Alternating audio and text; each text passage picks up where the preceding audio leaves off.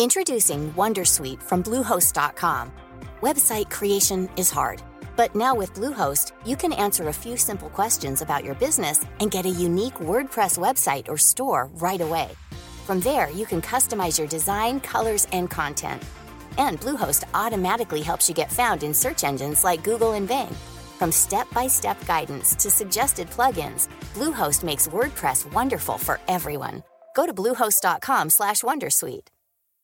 Millions of people have lost weight with personalized plans from Noom, like Evan, who can't stand salads and still lost 50 pounds.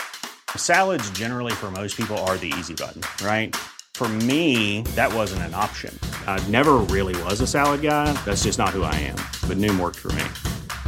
Get your personalized plan today at Noom.com. Real Noom user compensated to provide their story.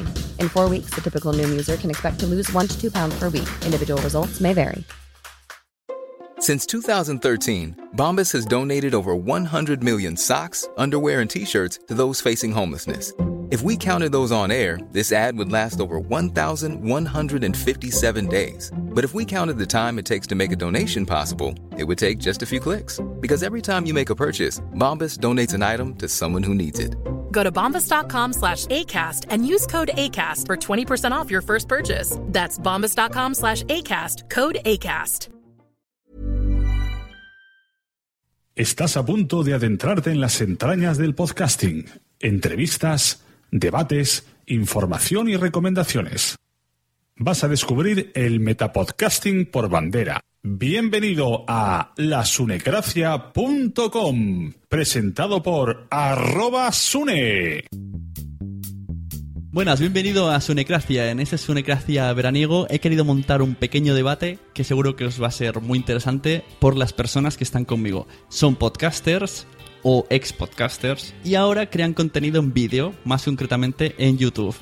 Son personajes con personalidad propia y una capacidad crítica bastante agresiva han convivido en el mundo del audio, lo están haciendo en el mundo del vídeo y, como no, residen en las redes sociales. Así que en este podcast quiero tener una charla sobre todos esos mundillos de la red, sobre esa exposición que nos exponemos nosotros al hablar en público en la red y sobre qué hacemos bien en ella y qué cosas hacemos mal y qué hemos hecho mal. Yo me incluyo, yo voy a hablar aquí también cosas que hemos hecho mal.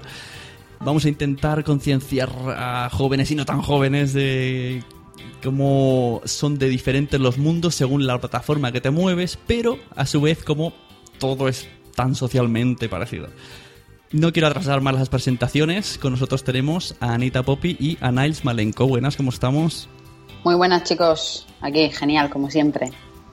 Eh, muy buenas noches. Eh, espero que hayáis cenado, porque esto os va a dar una buena indigestión. Tenemos a Niles un poco malito, que nadie se tome. Diga, ¿qué le pasa? Que poco habla, no sé qué. Sí, estoy, estoy un poquito jodido. Que sepáis que, le he pedido un unos pocos días más a Sune para poder recuperarme, pero en cuanto oí que quitaba el seguro de la pistola que tenía puesta en mi boca, le dije, bueno, venga, va, pues te hago el favor. Eh, así que eso, que nada, que estamos aquí muy a gusto. Ya tenía muchas ganas, llevamos ya, ¿cuánto? Un año desde la, desde la podcast Beer del año pasado que dijimos de hacer algo juntos y bueno, que ya tocaba ya tocaba. Así que un auténtico placer y un honor estar, estar compartiendo un programa contigo. Recursos Humanos no nos deja escuchar la radio en horas de trabajo. Oh, ¡Qué pena! Te pasaré los podcasts. Asociaciónpodcast.es. Ya seas podcaster u oyente, súbete al podcasting. Para que la gente sepa quiénes sois, os vais a hacer un poco de biografía internautica. Anita, puedes empezar tú un poco. ¿Cuál ha sido tu. ¿Qué has hecho en, internet para que sepamos de quién eres? A ver, pues yo hace cosa de tres años comencé a grabar un podcast que se llamaba Popicast, eh, donde hablaba de tecnología, fútbol y noticia en general, incluso cosas de música, pero luego quise reducirlo y lo dejé en tecnología, que era lo que más me llamaba la atención y lo que más me gustaba. Entonces lo convertí en Mini Popicast, que es un podcast que no tiene guion, no tiene periodicidad. Grabo cuando puedo, en los minutos que puedo, y, es algo, ya, te digo, llevo mucho tiempo, casi tres años con él, y que no, no, pienso dejar. O sea, es mi diario personal, es algo totalmente mm, no sé, digamos que lo hago de forma altruista y por la calle y sin ponerme delante de un ordenador. Cambié la forma y, y así me gusta que sea. Y, y, como siempre, pues muy bien, porque la verdad que tiene un feedback muy bueno. Y después me metí un poco en YouTube y fui descubriendo la edición de vídeo poco a poco. Yo soy una persona, una nega de toda la vida pa para todas estas cosas y así que hasta donde he podido llegar pues me siento muy orgullosa porque yo sola he podido aprender a usar ciertas aplicaciones y, y, y voy aprendiendo poco a poco, voy fijándome en ciertas cosas que antes quizá no me fijaba. Y tengo un canal en YouTube que se llama Anita Poppy, no, no tiene más como yo. Y ese canal pues digamos que es algo parecido a mi podcast. Algo variado en el que te puedes encontrar cosas de tecnología, cosas de mi vida diaria convertidas en blogs, eh, cosas de unboxing de todo lo que venga a mi casa, todo lo que me compre, lo, le hago el unboxing para que la gente lo vea porque sé que es algo a mí me gusta y sé que hay gente que también le gusta. Y de todo, o sea, ahí podéis encontrar directos, covers de música. No tengo un guion tampoco y lo mismo estoy todos los días grabando que me puedo pasar una semana sin, sin entrar por ahí. Y nada, y en Twitter pues igual, soy una persona bastante asidua y me gusta mucho interactuar con toda la gente y, y ser lo más social posible. Muy bien. Tú eres consciente, no sé si alguien te lo ha dicho alguna vez, que en tu contenido tú eres el producto. Sí, bueno, a ver, yo es que tampoco soy muy consciente de nada, o sea, yo hago lo que me apetece en el momento que me apetece, pero sí, está claro que mmm, hay momentos en los que me he querido dedicar a una cosa en concreto y he dicho, venga, voy a hacer el canal este simplemente de tecnología, pero luego me he dado cuenta de que es que también me apetece subir un concierto, o que me apetece subirme a mí hablando de lo que opino sobre los toros, etcétera, etcétera. Entonces he dicho, vamos a ver, ¿por qué? Si esto no es a lo que yo me dedico en mi vida diaria, no es mi trabajo, ¿por qué no puedo subir yo aquí lo que yo quiera, aunque haya gente que luego me diga, no, es que yo estoy suscrita por una cosa, pero es que la otra no, no me interesa? O sea, sinceramente hago lo que me apetece y lo tengo como un diario digital en el que poder verme dentro de X años y poder saber y recordar quién era yo por unas cosas o por otras, en lo bueno y en lo malo. Uh -huh, muy bien, luego seguimos hablando de este tema. Y Niles, ¿cuál es tu carrera en la red? Eh, bueno, mmm, dos puntualizaciones, porque yo no era podcaster y me hice youtuber, sino que es al revés. Yo siempre he estado en YouTube. Tenía una cuenta en YouTube desde el año 2007, creo, más o menos, hasta o 2006, hasta el año 2010 que me lo cerraron, ¿por qué? Pues porque me dedicaba a hacer AMVs, edición de, de cosas. Podía coger una película, un anime, un cualquier cosa y le ponía pues música, ¿no? Habréis visto, todos, todos hemos visto AMVs en alguna ocasión, que quedan muy bonitos, muy chulos. Me dedicaba a hacer eso. ¿Qué pasó? Pues a raíz de más o menos por 2010, que es cuando empezó ya lo hardcore con el, con el contenido del copyright de YouTube, pues imaginaros lo que le pasó a mi canal, ¿no? Me desperté un día y ya no tenía. eh, entonces, pues bueno, me cabré mucho, ya no sabía qué hacer, no, no, no, tenía objetivo en la red, como quien dice, deambulaba por ahí, no hacía nada. Y hasta que, por una serie de circunstancias personales, eh, que estaba bastante desanimadillo y tal, un amigo eh, me dijo, pues vamos a hacernos un canal de YouTube. Digo, que no, macho, si no, si no puedo hacer ya nada. Si no, dice, no, no, pero cosas tuyas. O sea, cosas tuyas y nuestras, porque lo iba a hacer con él. Cosas nuestras, mm, haciendo blogs, haciendo vídeos de cosas nuestras. No no hay por qué utilizar músicas ni nada. dije, uh, curioso. Y lo habíamos preparado, incluso teníamos vídeo de introducción, teníamos de todo, y apenas 10 um, días, una cosa así, antes de decir, venga, va, vamos a empezar a subir, a enseñar y todo, eh, ya habíamos anunciado alguna cosilla. De repente resulta que, al chaval le sale un trabajo eh, que encima era fuera y se tenía que ir tres meses, como mínimo. Y digo, joder, y me dejó ahí. Y dije, pues mira, oye, ya me compró la cámara, porque encima la cámara la compré yo. Eh, pues voy a hacerlo solo, ya a ver qué, a ver qué me sale. Y los primeros vídeos, bueno, de hecho empecé a subir en septiembre, en agosto-septiembre de 2012, y el primer vídeo que tengo data de noviembre. ¿Por qué? Porque los primeros vídeos daban tanto asco que los he ido borrando con el tiempo. Perdón, eran malos, no, lo siguiente.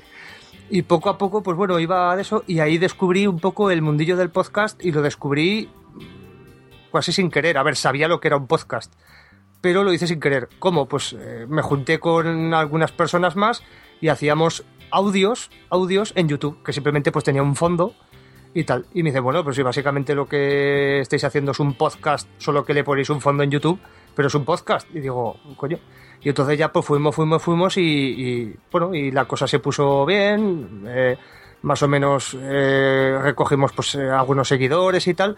Pero bueno, pues, pero bueno, oye, el, el grupo disolvió y demás. Yo, vol- yo volví otra vez a centrarme en YouTube, porque de hecho hubo una época en la que en mi canal de YouTube había mm, de 10 vídeos, por así decirlo, subidos, 3 eran normales y 7 eran podcast. Y digo, ahora puedo centrarme más en lo que empecé y no me ha ido mal, la verdad, no, no me ha ido mal, no me quejo, no, no soy un canal grande ni nada, pero, pero oye, pero disfruto el público que tengo, me gusta, me gustan los vídeos que hago. Y, bueno, y ahora otra vez he vuelto a hacer podcast. Lo que pasa es que los hago con un amigo y también son aquí en YouTube.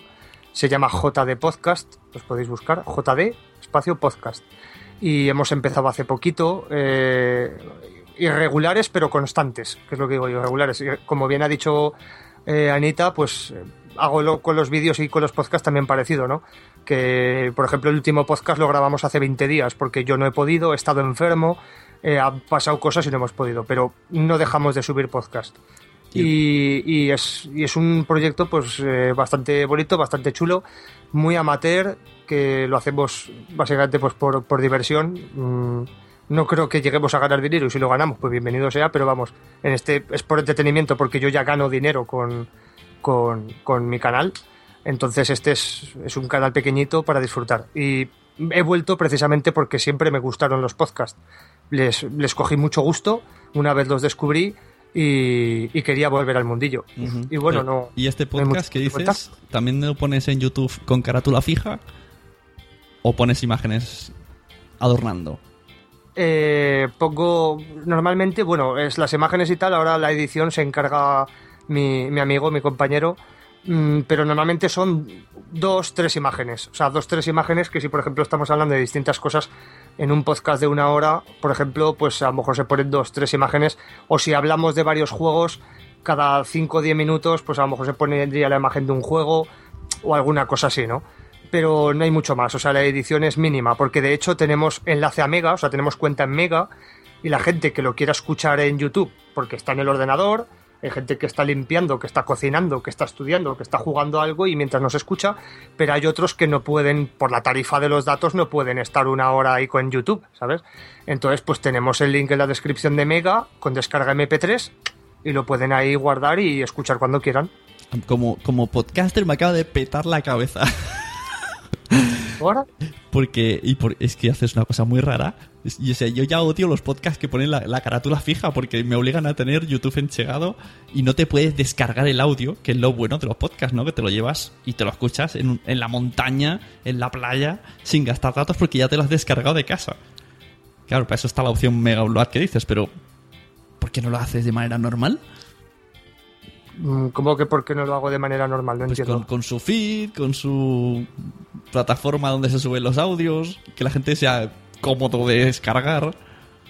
Eh, no, a ver, pues no sé, tú entras a JD Podcast, lo ves, lo descargas y punto. O sea, mm, tampoco es que tampoco el feed que tenemos es con los suscriptores. eh, mm, muchos de ellos, o la gran mayoría, vienen ya de mi canal, que son muchos de ellos eh, antiguos oyentes de los podcasts de cuando los hacía y que me decían, "Oye, hostia, Nael, es que echo de menos los podcasts, hostia, Nael, no sé qué, también es un poco dedicado a ellos, ¿no? A los, a los antiguos de hace año y pico, que, que también, pues, joder, se lo merecen, ¿no? Y han estado ahí mucho tiempo esperando. Eh, no sé, es, es que es algo, es que no, realmente no busco un feedback muy grande. Es más, hace, te puedo poner un ejemplo con YouTube, ¿vale? Te puedo poner un ejemplo con YouTube. Hace un tiempo, hace ya bastante tiempo, hice un vídeo y de repente me, me comenta uno y me dice, oye, macho, menuda presentación, ta- el vídeo dura 30 minutos y te has tirado 5 o 6 presentándote, hablándoles a tus suscriptores de no sé qué. Y, y le digo, ¿y, y eso te molesta? Y dice, hombre, pues que el que venga de fuera, esto le parece un coñazo. Y digo, pero es que yo los vídeos no los saco para que vengan de fuera, los saco para los que ya están dentro. ¿Vale? Entonces, esa es mi política. Y Vale, claro, vale. Qué lapidario eso. Claro, entonces es, es un poco mi, mi filosofía, ¿no? Es para que los que ya están dentro disfruten, estén dentro, se sientan a gusto en el canal, porque realmente somos una pequeña gran familia. Bueno, sí que es verdad que el que se pasa de listo mm, lo bloqueo, al que insulta en plan de gilipollas, desgraciado, no sé qué, que, que siempre hay. Nunca entre mis suscriptores fieles ha pasado eso, nunca. Siempre es lo que digo, alguien que viene de fuera, no sé, le, da un ramalazo y pues, pues bueno. Pero hay un, un rollo increíble. De hecho, la mayoría de la gente que se suscribe últimamente se suscribe más por el canal que por mí. O sea, porque mucha gente dice, no, no, o sea, es que el hecho de comentar algo y que no vengan 40 niños rata o fanboys que se les llaman, ¿no? O, gente o haters que se les llama toda esa terminología que, hay en internet, que no vengan a insultarme, es que no me lo creo. Porque comentas en, mi canal y la gente te responde bien, ves comentarios súper amables, todo muy bien. Y hay mucha gente que se, que se mete en mi canal por mi canal, no por mí. A mí me da igual. Ven un vídeo mío, hostia, el vídeo está chulo, pero comentan y están a gusto y leen comentarios de los otros y se responden entre ellos, pues qué de acuerdo estoy, pues qué historia más chula. Es, no sé, es... Si te digo la verdad, mm, quise crear una cosa y me, y me ha salido una cosa muchísimo mejor de lo esperado. Y esto, eh, rebot- reboto a Anita la pregunta. ¿Por qué, por qué creéis que, que puede pasar esto en YouTube? Que sea peor el, el- el mal rollo de la gente que lo ve y los comentarios.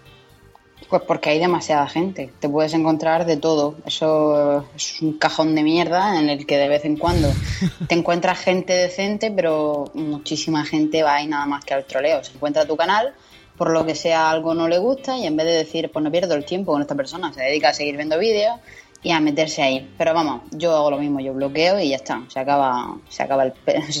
muerto el perro, se acabó la rabia. Yo imagino que también porque eh, ver cosas en YouTube es más fácil, ¿no? Tú te pones Claro, y a lo mejor te va, superfácil. te va rebotando y tú vas insultando. Es como- Eso ya entran desde niños de 10 años hasta, yo qué sé. Claro, en O sea, cambio... El mundo del podcasting ya va destinado a una gente ya que va buscando aprender. En este caso aquí esto es, pues ya te digo, esto aquí entra quien quiere. Mm, es que, hombre, seguir un podcast realmente puede ser difícil. Sí, ¿no? Tienes que- totalmente de acuerdo, totalmente, 100% de acuerdo con lo que ha dicho Anita, ¿eh? Eso, y eso me he dado cuenta, me he dado cuenta y me di cuenta a la hora de hacer podcast. eh, el tiempo que, que estuve en la plataforma de ebooks, que si no estoy en ebooks, si no tengo feed y tal, es precisamente porque no, no quiero pagar por un audio malo. Es que daros cuenta de que yo hago un hangout Mm. en, en, en YouTube, por ejemplo, para, para hacer el. O sea, en Google, perdón, no en YouTube, en Google, hago un hangout y grabo en calidad pf, mogollón. Es que no sé, la calidad de hercios y en calidad de sonido es que es mogollón, es más. Luego el que edita tiene que bajarlo porque se oye asquerosamente fuerte y, y bien y de todo. Entonces. Es, es más cómodo, pero sí que es verdad que cuando tú te vas a otras comunidades, sobre todo de podcast, centradas en el podcast, alguno raro puede haber, pero es que tú puedes echar la mayor de las pestes sobre una película súper querida, ¿vale? Una película que sea maravillosa pero que a ti no te guste y que tú digas, pues a mí la peli me parece una mierda, me parece sosa, el argumento no se sostiene, el, protagonista me da vergüenza ajena, pues... Y, y- la gente en los podcasts te va a decir, tus argumentos no me parecen sólidos, eh, tu opinión me parece una mierda, eh, no me parece nada recíproca, eh, para con los no sé qué, no sé cuál, pero te dicen cosas más o menos contundentes, pero no te encuentras eso de gilipollas de mierda, no tienes ni puta idea, desgraciado, muérete. No existe, o sea, yo eso no lo he visto en los podcasts. No lo he visto. O sea, es, es- es como bien dice Anita, es un público más adulto y aunque haya jóvenes también que escuchen podcast, pero son más maduros y con otra mentalidad. Y es una cosa que es una gran ventaja de los podcasts con respecto a YouTube. Eso es Mm. totalmente cierto. Y en YouTube que hay algunas reglas no escritas por si algún día me, apetece a mí hacerme un YouTube. Por ejemplo, yo veo que la gente empieza, o sea, en los podcasts está, pues yo qué sé, la presentación, luego tal, luego dices tu método de contacto, luego está el debate de si los correos al final, no sé qué. En YouTube también hay alguna, como que la gente se centra hacia una misma dirección, aparte del típico y odioso, dale al like. Pues, a ver, yo en mi caso, mira, soy una persona que a veces se me olvida incluso poner la entrada, ¿vale? O sea, yo tengo una hecha porque es lo típico, vas viendo cosas y dices tú, bueno, yo también voy a hacer mi entrada, o voy a poner lo del vídeo anterior al final o el vídeo posterior para Ah, dejar a la gente un poco en el hype. Pero, a ver, a mí me gusta siempre dejar los métodos de contacto, pero los dejo en la descripción, ni siquiera los incluyo en imágenes. Y tampoco reincido mucho ahí en el tema de dale, dale, like, dale, like, porque es que al final la gente se cansa, tío. Quien Mm. quiera le va a dar y quien no, no. Es que cuanto más lo pides, más dislikes te van a dar. Pero sí que es cierto que si te vendes a ver los canales grandes, los canales fuertes, pues todos tienen un poco pues, su intro, eh, su parte final y, y a lo mejor una música que les caracteriza. A mí el tema de la música sí que me parece importante. por ejemplo, cuando tú estás acabando un vídeo, que tengas una musiquita que sea tuya, característica. Eso hace que la gente se quede Sí, sí. ahí de, de aquella manera enganchada a eso, ¿sabes? Pero no hay un, no hay un guion, o sea, es que hay de todo. O sea, hay gente que tiene un canal, por ejemplo, Auronplay. Ahora Auronplay, después de no sé cuántos años, ahora tiene una, una intro, bueno, intro, la del final del vídeo, que no se llamaría intro. La, la intro final. ¿Vale? O sea, termina el vídeo y la pone. Pero eso antes ni lo tenía. Y ese hombre tenía pff, un millón de seguidores. Y no tenía guion ni nada, y no tenía intro ni tenía nada. Y directamente salía él con su cámara esta, que tampoco era nada del otro mundo, y lo sigue siendo. Es una cámara de estas tipo webcam. Se graba, dice cosas interesantes que a la gente le puede interesar, o graciosas, o lo que sea, y ahí está. En cambio, hay otros que eh, le dan mucha importancia al tema visual, le dan mucha importancia a otras cosas y no llegan al público. Entonces, yo creo que hay que ser uno mismo y poco a poco ir eh, viendo lo que te apetece hacer. Pero mm, eso de ir cogiendo ideas de todos lados y copiándolas, al final queda un poco patético y no me, no- a mí no me termina de Pues, encajar. ¿Sabéis por qué en este debate, cuando pensé en uno, pensé en el otro? Porque los dos habéis hecho vídeos hablando de contenido que no os gusta el contenido copiado de internet. Claro, tío, es que a mí me jode mucho cuando veo a una persona y veo a una persona que intenta ser otra, así de manera tan descarada, es que mm, es como, joder, o sea, no hagas eso. Si porque hagas eso no vas a triunfar. De hecho, conozco un caso muy cercano, muy cercano del que yo hablé en uno de, de mis vídeos, de una persona que quería ser como la Yellow Melo, que, que tiene un montón de fans y es una tía, vamos, que se curra sus vídeos, que, que es muy constante, vamos, que lo tiene como trabajo y gana mucha pasta con ello. Y, y- y no digo que esa persona no tenga cosas que hace Yellow Melo, pues que le, que le gusten y que le apetezca hacerlas, pero hay gestos, hay dejes, hay cosas de una persona. Joder, es como cuando, ya os digo, el tema del Auronplay, que siempre dice la misma entradilla. Si una persona de golpe se pone a hacer vídeos de crítica social como Auronplay y mete su intro esa igual, es como, tío, ¿qué estás haciendo? No hagas eso porque ya nada más que haciendo eso ya directamente voy a, voy a cerrar y no voy a volver a tu canal nunca. Sé tú mismo. Si no vas a cuajar, no vas a cuajar ni copiando. Y si eres tú mismo y gustas así, pues muy bien. Pero es que odio a la gente que copia mm, ya no contenido porque es que todo está inventado. Digámoslo así. O sea, mm, yo hago un boxing y mil personas hacen un boxing. No, no se lo copio a nadie. Pero sí que no hago un unboxing igual que a los que hacen otros canales, en plan con sus mismas tomas, la misma música de fondo y, y poniéndome la, la mano igual de aquella forma. O sea, ¿me entiendes lo que te digo? Eso es lo que a mí me repatea muchísimo. Cada uno debe de ser cada uno. Niles, seguro que tienes que decir. Yo, mm, a ver, eh, en cuanto a eso, pues sí. A ver, estoy de acuerdo en que todos, eh, cada uno tiene que tener su propia personalidad y no es eh, lícito ni es de recibo plagiar a nadie, no es normal, ¿no? Eh, porque ¿cuántos salieron, cuántos salieron con el, con el famoso saludo de Willy Rex, ¿no? Eh, Hola a todos, aquí mm, póngase nickname comentando, ¿sabes? Eh, que salían a, pares, que de esos ahora ya no queda ninguno porque todos han dejado YouTube o se han cambiado la intro. Y todos copian en ese sentido a Willy Rex. Ha habido otros que, que también, pues eso, pues es fundamental, en eso estoy totalmente de acuerdo, es fundamental ser uno mismo. Mira, una cosa, y, esto eh, lo digo así de claro, suena, sonará bruto, pero eh, en YouTube solo se crece de tres formas, por así decirlo, ¿no? Comiendo pollas o coños, que puedes tener una amiga youtuber muy grande y que te suba. Así es. Eh, exacto. mm, por eso, por ese método, por un golpe de suerte o algo viral. por ¿no? haber Sí. estado o por haber hecho, o por hacer algo increíblemente original o haber estado ahí desde el principio. ¿Qué es lo que pasa? Que la tercera opción ya es prácticamente nula. Porque ya prácticamente es casi imposible, casi, a lo mejor algún día alguien nos sorprende, pero es casi imposible, como bien ha dicho Anita, eh, está todo inventado. O sea, es casi imposible crecer a golpe de originalidad. Es muy difícil, muy difícil. Puede ser original tu, tu forma de hablar o, o- o tú, o tu vestimenta, o tu eso. Porque esa es otra cosa que tiene de aliciente YouTube con respecto a los podcasts. Claro. Que tú en los podcasts puedes tener una voz más sexy, menos sexy, hablar mejor, hablar peor, mm, gustar más, gustar menos. Pero en cambio en YouTube, eh, a no ser que hagas vídeos eh, de estos en los que no apareces tú, que solo aparecen imágenes, o que hagas un loquendo de la vida, eh, normalmente aparece tu cara, aparece, tienes una performance, ¿no? Mm, Un- sí, una sí. forma de vestir, una forma de ser, una forma de actuar, de hablar, unos gestos, que eso hace que, que llegues más a la gente, que, que empatices más con la gente.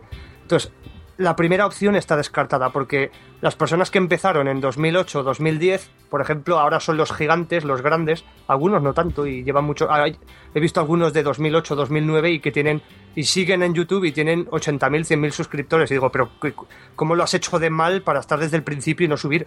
¿Sabes? O has tenido que hacer muy mal. Eh, pero bueno, quitando casos aislados, esa primera opción está descartada. Es casi imposible, muy difícil crecer por originalidad o por ser un pionero en algo, porque ya está inventado. Entonces solamente te queda la suerte o el enchufe. Entonces, en mi caso, en mi caso fue constancia y suerte. En mi caso la- el crecimiento fue constancia y suerte. Yo tuve la suerte de que hablé de un vídeo, o sea, hablé en un vídeo de una cosa, eh, hablando de un tema que estaba en internet, un, un misterio de internet, que la gente estaba, oh, ¿esto qué es? ¿Esto qué es? Pues yo cogí el- un vídeo y hablé explicando lo que era, de qué constaba, eh, qué significaba, qué era, por qué estaba así, y vamos, que de misterio no tenía nada, ¿no? Resolviendo un misterio de internet. Cuando de repente me encuentro con que hay mm, varios youtubers bastante grandes que, eh, que hacen vídeos de misterio, de cosas de en plan Jiménez, ¿no? Eh, por así decirlo, en YouTube, que hablan de eso.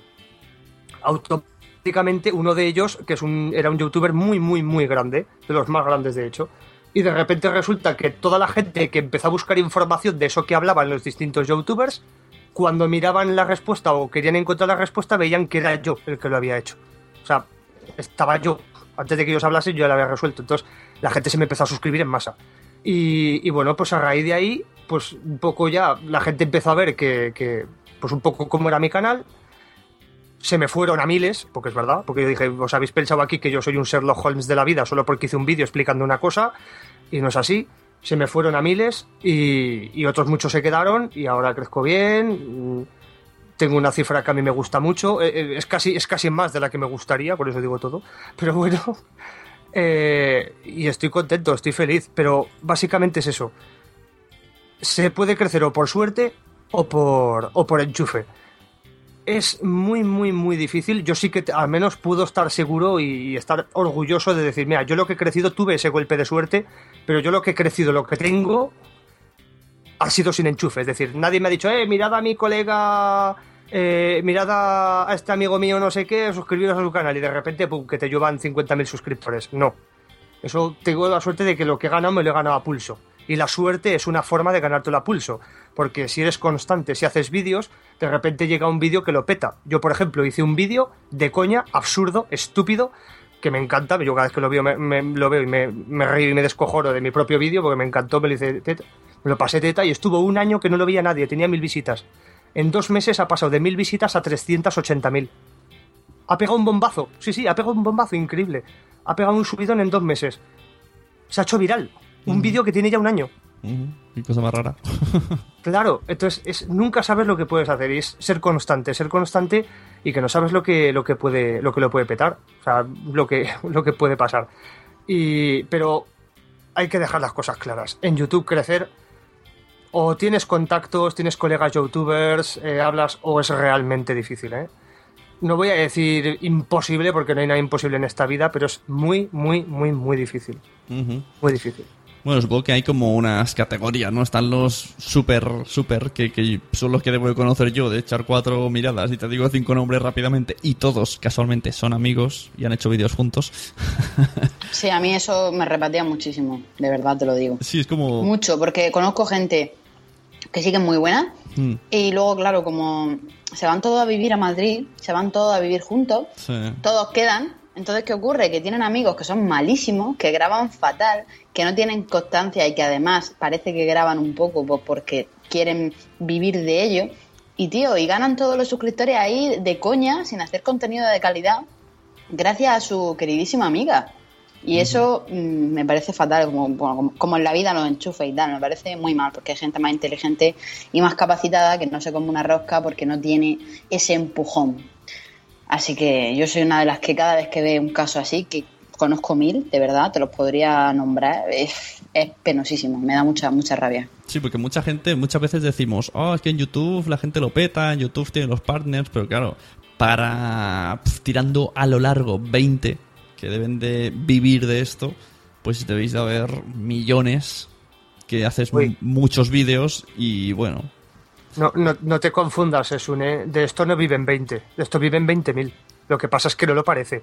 Y muchos de ellos que están ganando 800 o 1000 euros te dicen que no ganan una mierda. Es cierto. Es que, o sea, de esto viven 20.000. Una persona, para que te hagas una idea, Sune, una persona con 200.000 suscriptores ya llega a los, a los 1000 euros.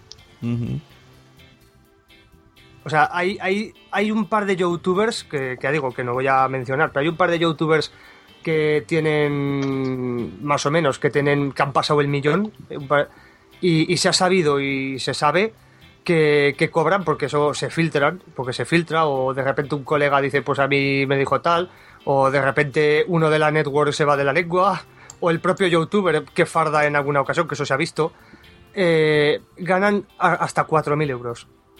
Un tío de un millón de suscriptores, a 4.000 euros, 4.500.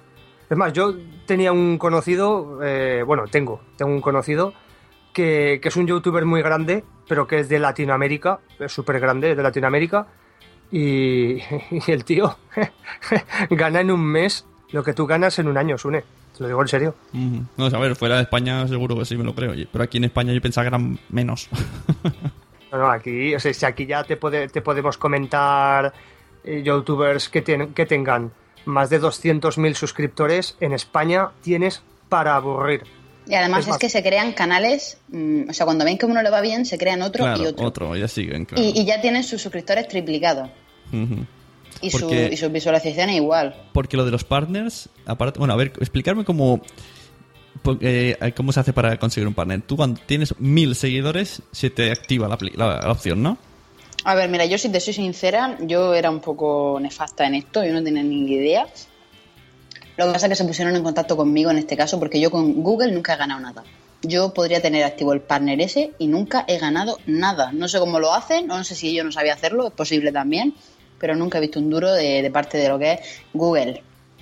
Pero luego se pusieron en contacto conmigo y me mandaron un correo, oye, mira, que somos una empresa, somos tal, y te ofrecemos esto. Hemos visto que tienes tantos seguidores y yo dije, pues, pues bueno, pues para no tener nada, pues, pues esto mismo. Y dije, pues vale, y me lo puse. Y nada, lo bueno de eso es que ya pues accede a otras cosas que, por ejemplo, un youtuber sin partner no tiene. Tiene otras características desbloqueadas, entre comillas. Pero vamos, en mi caso yo no gano nada. O sea, te puedo decir que no gano ni para pagar el wifi de mi casa. O sea, yo no gano pasta con mi canal. También te digo que ni soy constante porque hay épocas en que sí que estoy a full, pero hay otras en las que yo mi trabajo no es ese, yo trabajo en telefonía y, y es lo que a mí me da de comer y no puedo destinar mi tiempo a hacer más vídeos y a hacer más edición hoy día. Y si yo quisiera dedicarme a esto, sí que sé que le hubiera puesto mucho más empeño. Aún así, no sé yo si hubiera llegado muy alto, porque ya te digo, es que el tema de la tecnología, sobre todo, y el blogging, es algo que está ya muy, muy, muy, muy, muy, muy hecho. Y ya te digo, a mí me encantaría grabar mucho más, subir mucho más y ser constante, que es algo también muy importante. Y tener suerte, pues yo te digo que yo tampoco no conozco a nadie. Vivo en Murcia, no soy una persona que tenga contactos y con youtubers de, de categoría, entre comillas, que tengan muchos seguidores. Y sí que, bueno, en verdad sí que tengo, pero yo soy una persona, por ejemplo, Sergio de Isenacode, ¿vale? Eh, el chico este, el Marciano Fon, o sea, yo me llevo muy bien con ellos, incluso hago podcast con, con el de Marciano. El Marciano Fon es un tío de estos súper, súper, súper Ujú. famosete. Pero es que a mí no me Y gusta otro- eso de lamer culos, tío. Y en, en JPod estuvimos en un karaoke con un amigo de otro. Sí. Esa- Exactamente, y nunca me habrás visto a mí chuparle el culo a nadie. Por favor, a ver si puedo salir en tu, en tu canal de Claro. YouTube. o sea, en mi vida. Pero porque ya te digo, o sea, no es para mí un privilegio, pero yo conozco gente que ha sido capaz a todo, a todo, por crecer. A todo estamos hablando mm, de cosas como lamerle el culo a muchísima gente muy grande y después, cuando ya, pues, como son competencia, porque eran gente que hacían lo mismo, eh, directamente pegarles una patada en el culo y decir, no, no, no quiero saber nada más de ti porque ahora eres competencia.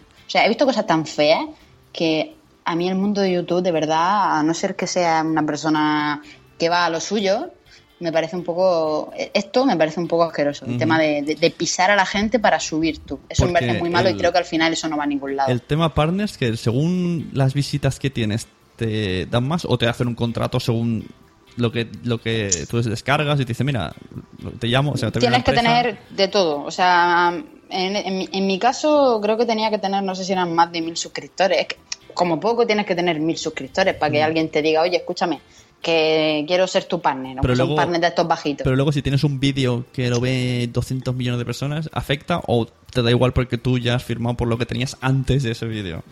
No, a ver, ya son las visitas a partir de, aunque tú tengas un vídeo que hayas hecho antes, si tú después, si después de firmar ese vídeo sigue creciendo y tú lo tienes que has ido a monetizarlo después, pues cuenta. De hecho, yo tengo un vídeo que es el único a mí que de vez en cuando me da algo al mes, que es un vídeo que hice de Spotify hace dos años y sigue teniendo ahí visitas. Yo no sé si tiene 400.000 visitas. Eso lo he visto ese vídeo. Eh, y ese se puede decir que es el que más me ha dado, porque yo mis vídeos de mil visitas, dos mil, a mí eso prácticamente es como si no me diera nada, ¿me entiendes? Lo que pasa que yo estoy ahí porque te juro que la satisfacción que a mí me provoca un comentario de una persona diciéndome soy feliz, me entretienes y he- tenía un día de mierda y viendo este vídeo me he puesto contenta, ya está.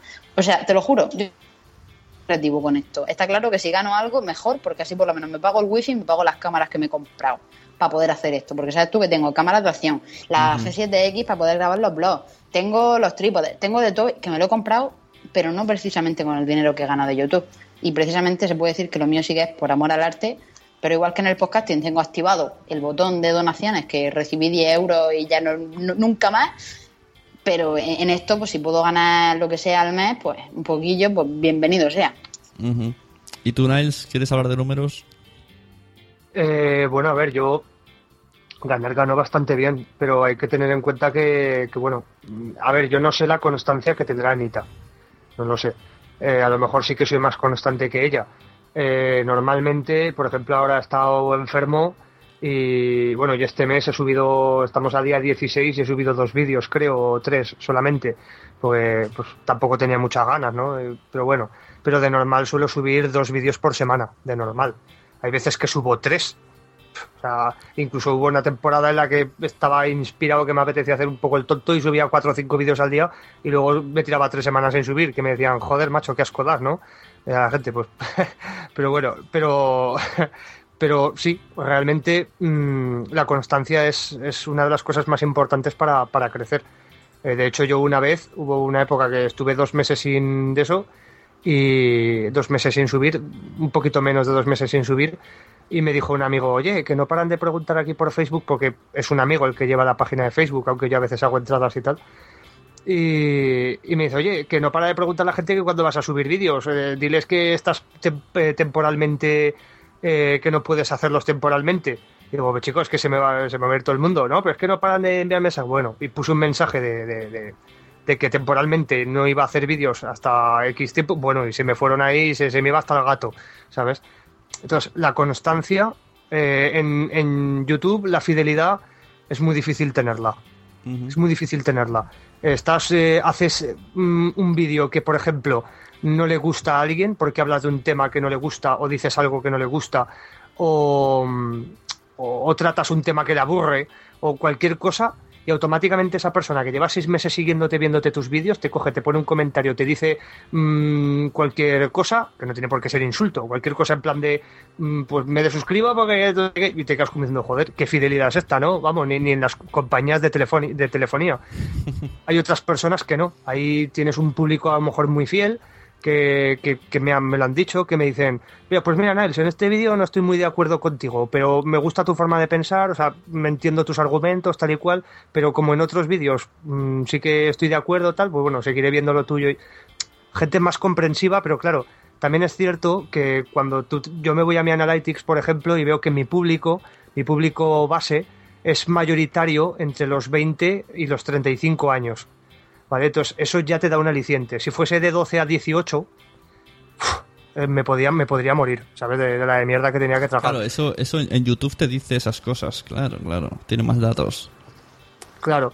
En- sí, sí, YouTube te dice todo. O sea, YouTube te dice hasta, hasta el qué pie calza el que te está escuchando. O sea, Claro. o te está viendo. Es, es una, eso es una pasada. Lo único que no te dice es eh, a lo mejor eh, quién te da un dislike, por ejemplo, para que para proteger el anonimato y cosas así. Esas cosas, pues te. Pues bueno, esas, esos datos a uno los ponen, pero, pero el resto están. Claro, es que el- Pero el- como, bien, como bien ha dicho Anita, quería recalcar eso que ha dicho, que es lo de lo de a no ser que vayas a lo tuyo, esa frase, esa frase es de oro, ¿eh? En serio, esa frase es de oro. A no ser que vayas a lo tuyo, YouTube se convierte en algo bastante asqueroso. O sea, esa, esa, esa po- esa podría ser una. un- si hiciésemos un decálogo, por así decirlo, de, un decálogo filosófico de, cómo actuar en YouTube o de cómo es YouTube, esa, frase podría entrar en una, junto con lo de si no comes pollas o coños, eh, que sepas que vas a sudar sangre para subir, ¿no? Ese sería todo el decálogo. Eh, quitando eso, pero porque es así. Y lo sé. en mi caso, yo estuve los seis primeros meses, en los seis primeros meses, para conseguir 100 suscriptores. ¿Vale? Y, y en- y a lo que llevaba un año y pico, no tenía ni 500. O sea, es, ha sido en el último año y algo que fue cuando pegué el boom y cuando la gente ya ha visto mis vídeos y tal, y es cuando ya ha sido la cosa. Pero realmente mm, se hace todo mucho más duro cuando no tienes apoyo. Es más, yo tengo un amigo, un buen amigo, que empezó en YouTube y le digo, mira, yo no quiero que sufras lo que, lo que tú has, lo que yo he sufrido, que es el inicio, el inicio, los 100, los, los 500 primeros. Y digo, pero tampoco lo que voy a hacer es darte una publicidad de la hostia para que te plantes con 10.000 y luego te creas aquí el puto amo. Y entonces, ¿qué es lo que hice? Pues iba, iba a su canal cuando tenía 80, 100 suscriptores y hacía directos con él. Y muchos de los míos, eh, de mis suscriptores, se iban con el chaval y tal, y me decían, madre mía, esté haciendo eh, directos con un chaval de 80, 100 suscriptores. Y ahora tiene más de 3.000 y va subiendo, y su canal es bueno y va creciendo. Y hacemos vídeos juntos y somos muy buenos amigos. Pero precisamente es eso, o sea, ¿qué mérito tiene en que tú tengas 60.000 suscriptores y hagas un vídeo con alguien que tiene 600.000? Ninguno. Para mí el auténtico mérito es tener 60.000 suscriptores y hacer vídeos con alguien que tiene 600, porque estás ayudando. Eh, A mí no me gusta ver a personas que realmente lo merecen, siempre hay much- muchos tontos que dices, si no creces es porque eres tonto, lo siento, lo siento mucho, o porque tus vídeos son muy malos, o porque eres muy malo haciendo blogs, o por lo que sea. Pero la gente que realmente se lo merece tendrían que ayudarlo y, yo siempre que veo a un youtuber pequeño o que me, me, me presentan a un youtuber pequeño, me meto en su canal y, y digo, hostia, qué chulo y tal, pues no me importa hablar con él, darle like a un vídeo suyo, hacer cualquier cosa así y ayudarle, porque si realmente se lo ha ganado, se lo ha ganado. Es como bien ha dicho Anita, es competencia, es que es, es absurdo, es competencia, es, no, tiene, no tiene sentido, o sea, no estamos en una, en una empresa de estas de ejecutivos que se pelean para ver quién es el director o, o el jefe de o tal, es que aquí no hay jefes, aquí no hay nada, o sea, realmente YouTube sería maravilloso si tuviésemos el, pensamiento que yo tengo, que, somos, que ser compañeros. Te puedes llevar mejor, te puedes llevar peor. Puede que hayas tenido un follón con alguno y dices, oye, vete a tomar por culo. Mira, tú por un lado, yo por el mío. Déjame en paz. Y ya está. Puedes tener más o menos rifirrafes. Pero al fin y al cabo siempre compañeros de plataforma.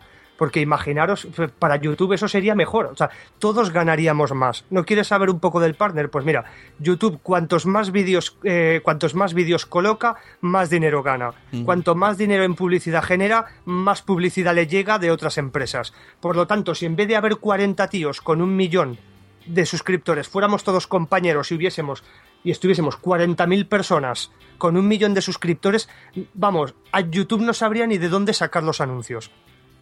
Bueno, pero claro, también hay gente que, que se ha ganado la fama metiéndose con otros.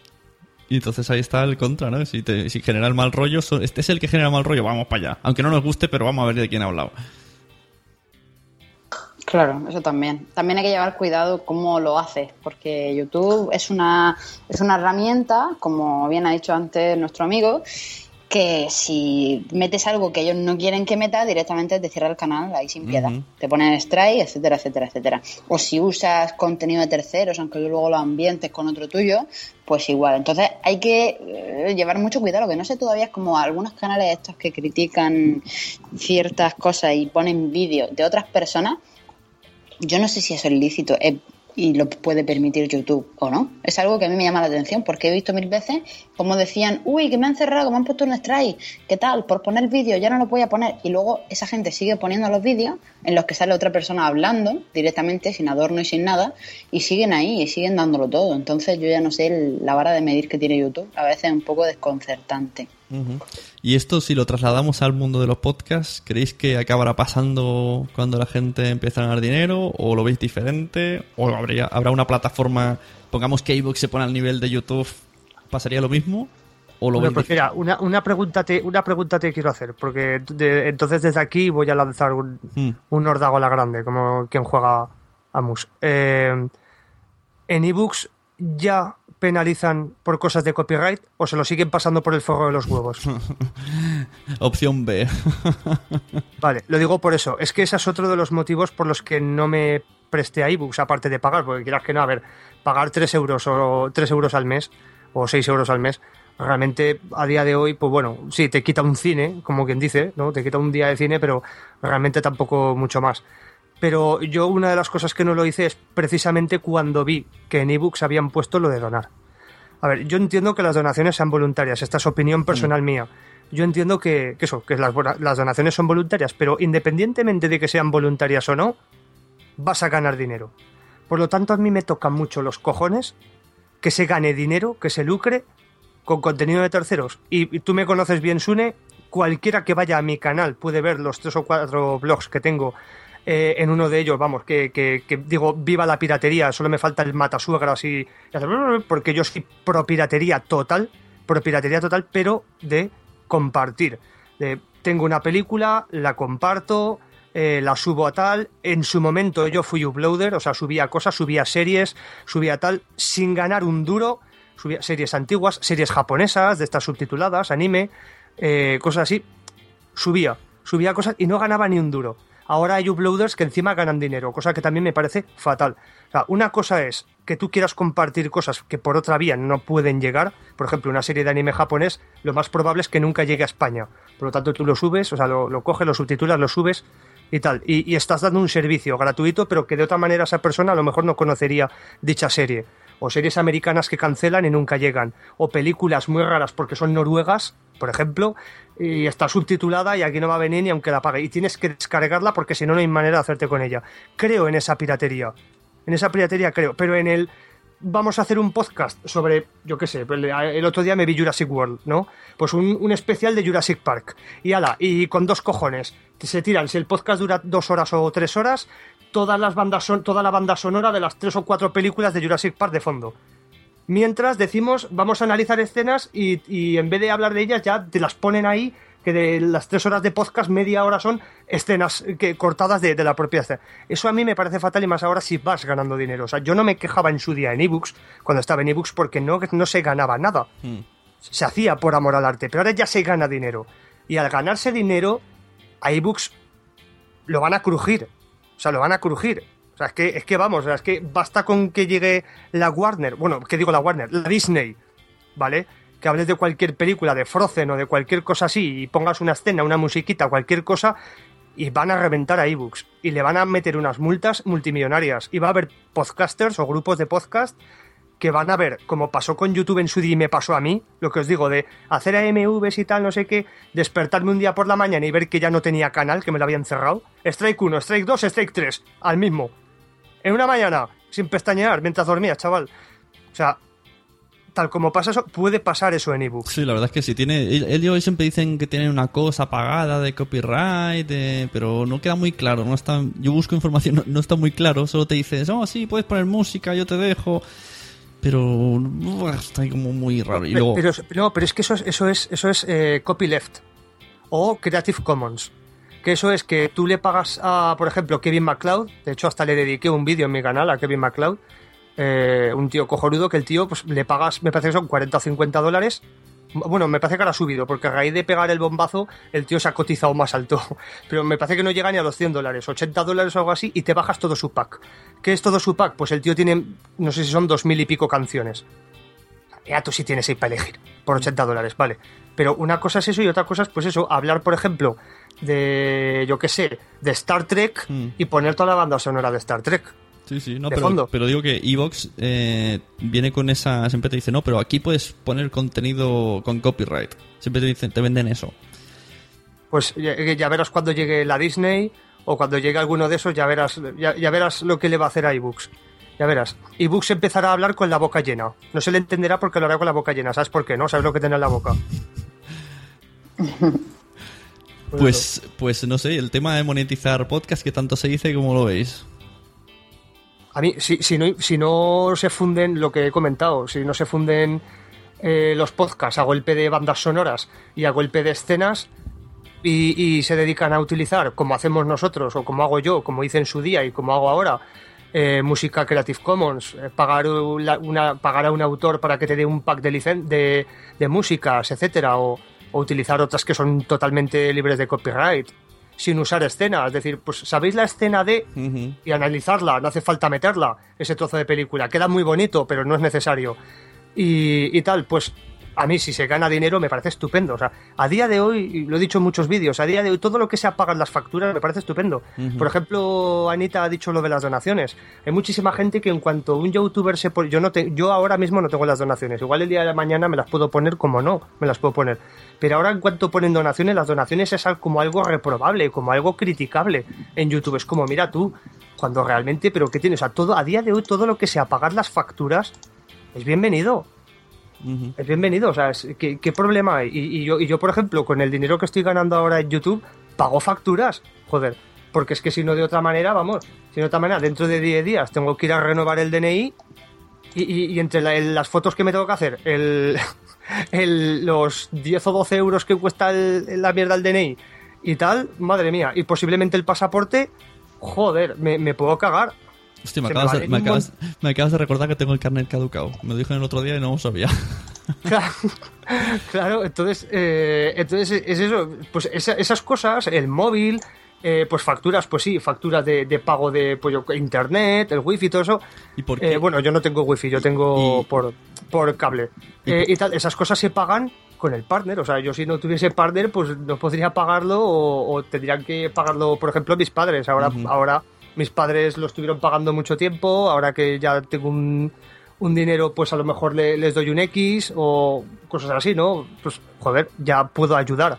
Lo que sí que es verdad es que ahora mismo con YouTube no me llega ni de coña ni para pagar el- un alquiler. Ya no digamos alquiler, luz, agua, internet, eh, comunidad, ba- basura, no. Eso ya es otra historia.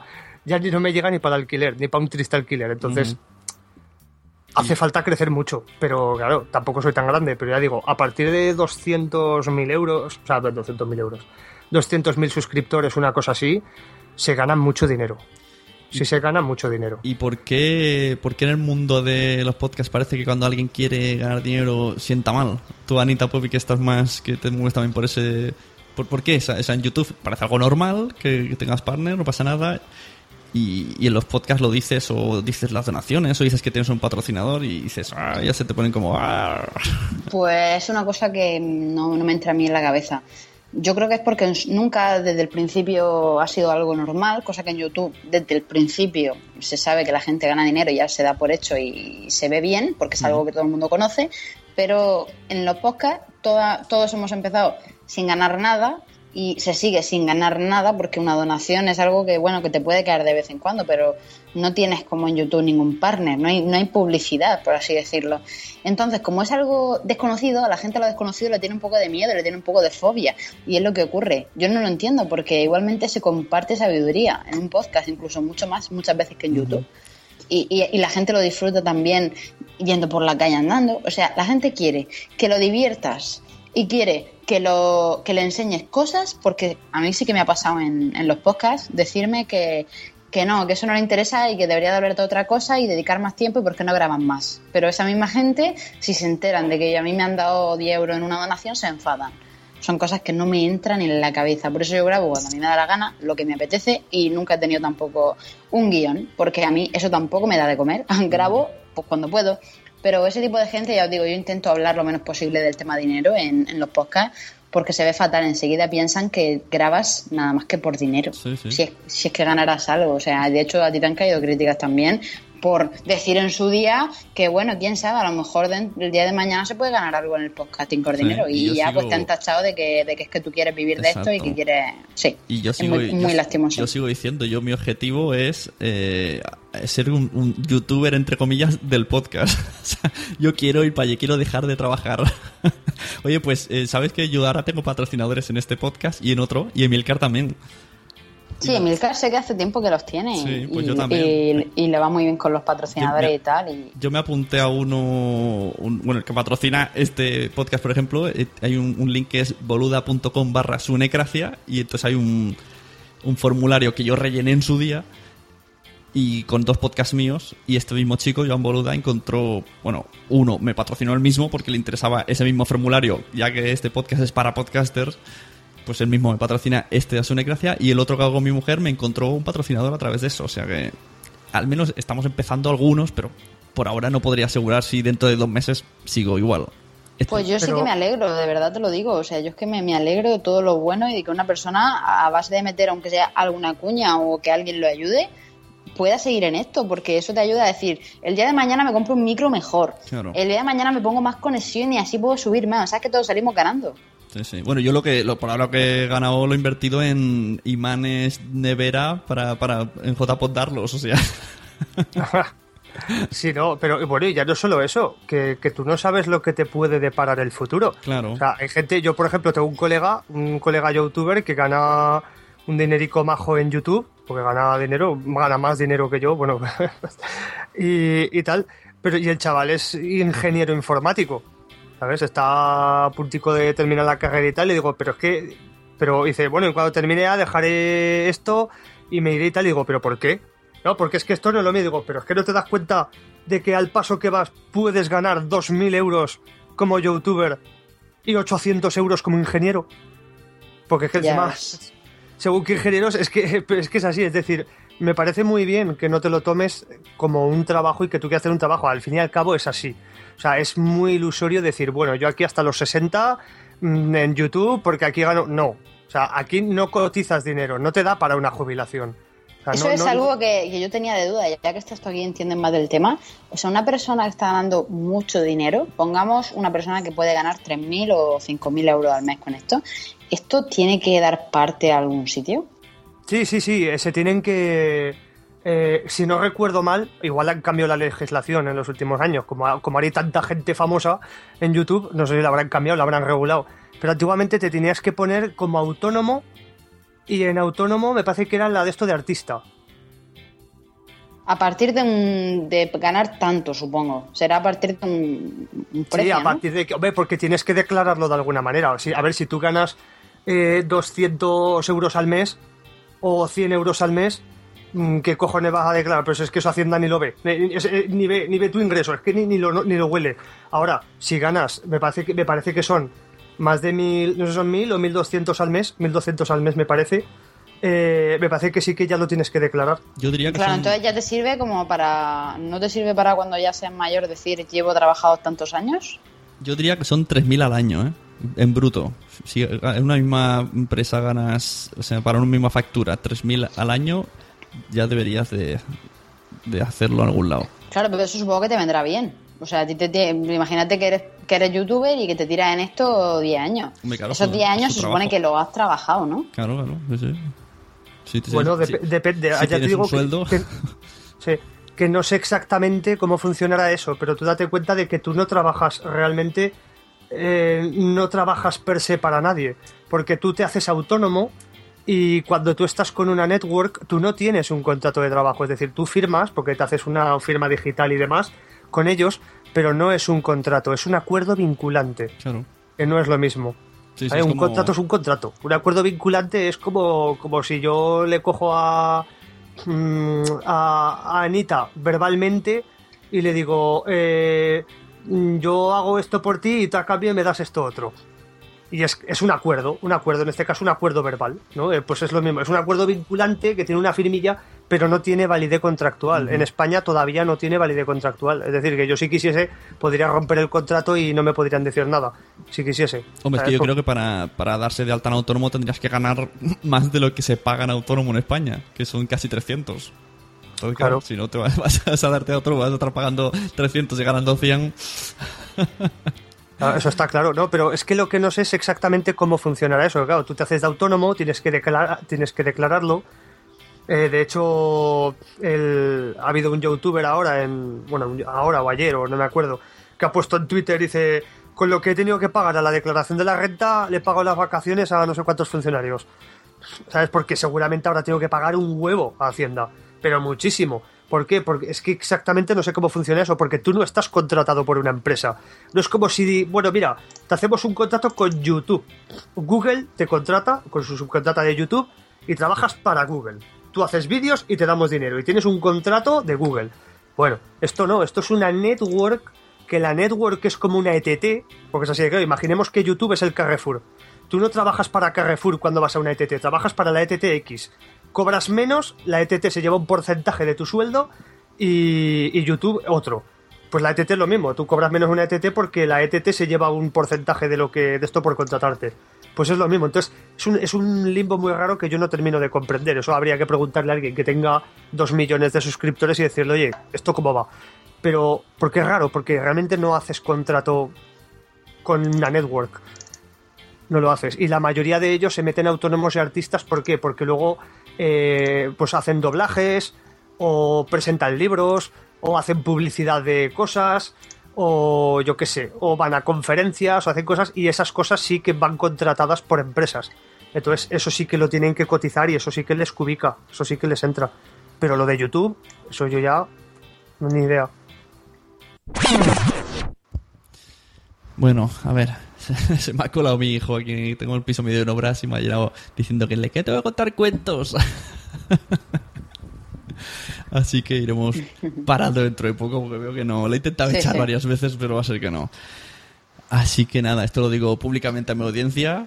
Cortamos un poco de cuajo porque se me ha colado un niño.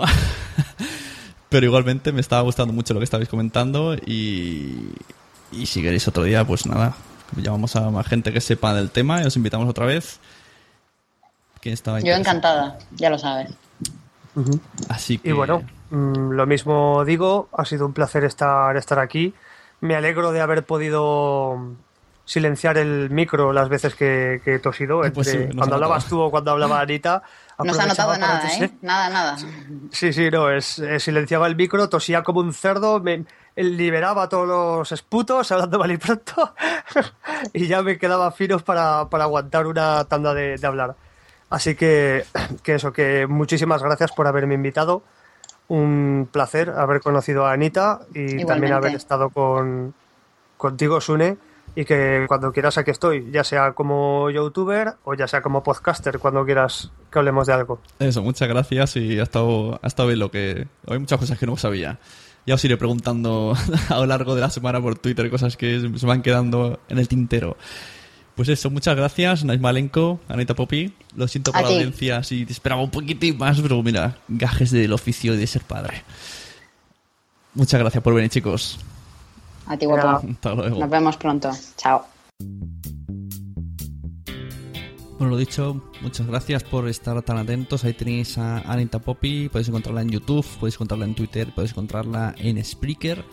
Lo mismo con Niles Malenko en YouTube, en los podcasts Cuelga en YouTube y en Twitter. Si queréis hacerle preguntas directamente a ellos, seguro que puede ser incluso que os las respondan en vídeo porque son gente muy abierta, muy capacitada para hablar de cualquier cosa en sus canales.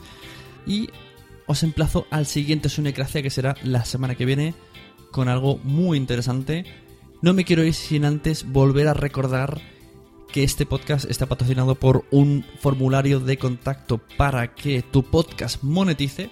Y si entras en boluda.com barra sunecracia con dos Ns, pues rellenas un formulario, te pregunta la audiencia que tienes, eh, la temática de tu podcast y luego él entre su cartera de clientes pues intenta buscar algo que se adecue y que te vaya bien a ti y que le vaya bien a su cliente. Yo puedo decir que es bastante fiable el formulario, bastante fiable y por ahora, por los, los casos que conozco, funciona. Un saludo y nos vemos.